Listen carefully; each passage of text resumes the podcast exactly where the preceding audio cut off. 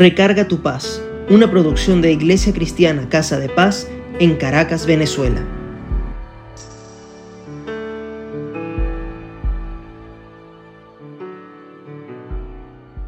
La historia dice que este hombre fracasó en los negocios y cayó en bancarrota en 1831. Fue derrotado por la legislatura en 1832. Su prometida murió en 1835. Sufrió un colapso nervioso en 1836. Fue vencido en las elecciones del 36 y en las parlamentarias del 43, 46, 48 y 55. No tuvo éxito en su aspiración a la vicepresidencia en 1856 y en el 58 fue derrotado en las elecciones para el Senado. Este hombre obstinado fue Abraham Lincoln, elegido presidente de Estados Unidos en 1860. Hoy en Recarga tu paz hablaremos de cómo caminar hacia el futuro para alcanzar las promesas de Dios aun cuando el panorama se presenta incierto o con muchos obstáculos. En el relato que hice al comienzo vemos un hombre que parecía que su vida era como arena movediza. Cada año de su vida desde 1831 estuvo marcado por bancarrota, derrotas, muertes, colapsos nerviosos, otras derrotas cada vez más estrepitosas. Sin embargo, no perdió la esperanza de que había algo grande que debía hacer. Y en 1860, es decir, casi 30 años después, fue el presidente de Estados Unidos.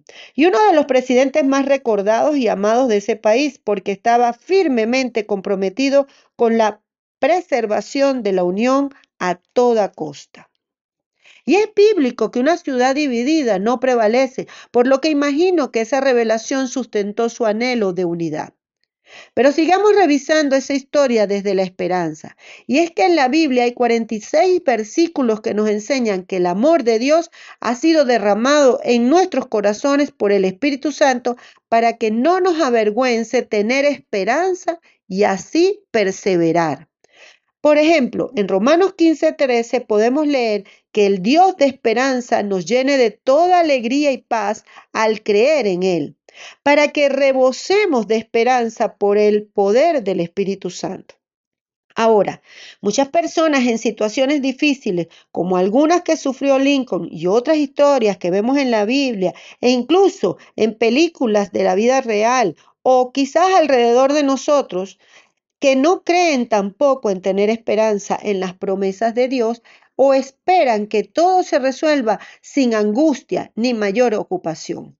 Eso lo vemos muchas veces, especialmente en aquellos que todavía tienen fuerza, conocimiento y quizás una actitud de yo puedo hacerlo, yo lo voy a lograr. Si antes lo hice, ahora también lo haré.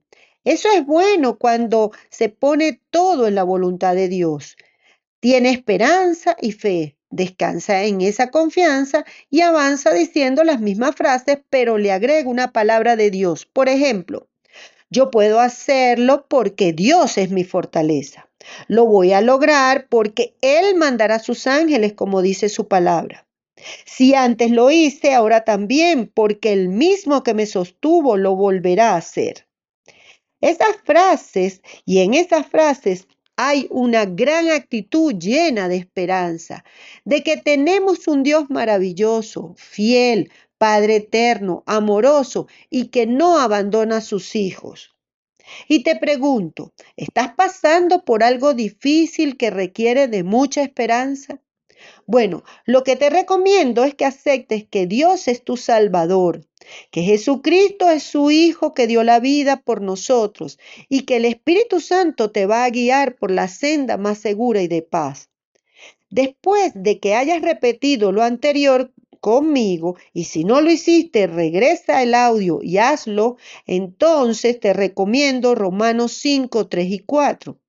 Aquellos que están padeciendo, no lo veas como tu final, sino velo como un proceso de aprendizaje en donde debes saber que en Dios nos estamos elevando a una gloria mayor.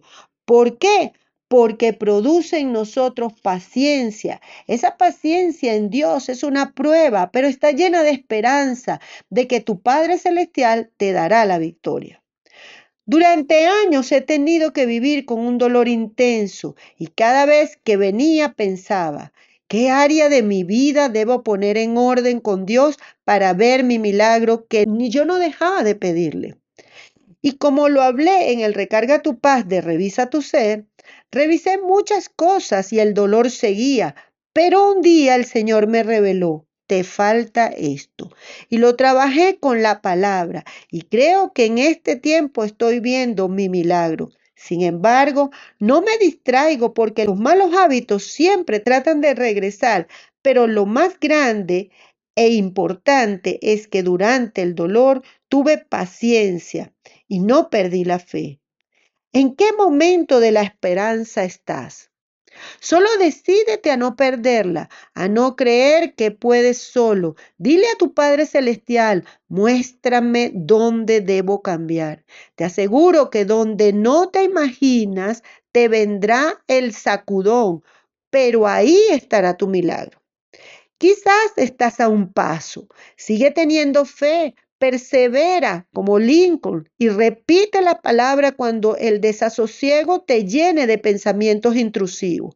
Créele a Dios lo que Él te dice que Dios nos provee de todo en abundancia, que a su amado dará el sueño y descanso para los que les cuesta y que están teniendo dificultad para dormir, que Él sabe muy bien los planes para nosotros, que son de bien para darnos un futuro, así que no te angusties por lo que todavía no te ha llegado, que no nos sobrevendrá plaga ni enfermedad que toque nuestras vidas y nuestra casa que siempre estaremos acompañados con ángeles y esto nos ayudará a no tropezar que podemos acostarnos con paz y dormir tranquilos porque Él nos hace dormir confiados. En fin, hay muchas promesas y si te agarras en cualquier circunstancia a Él, Él no te avergonzará, dice la palabra.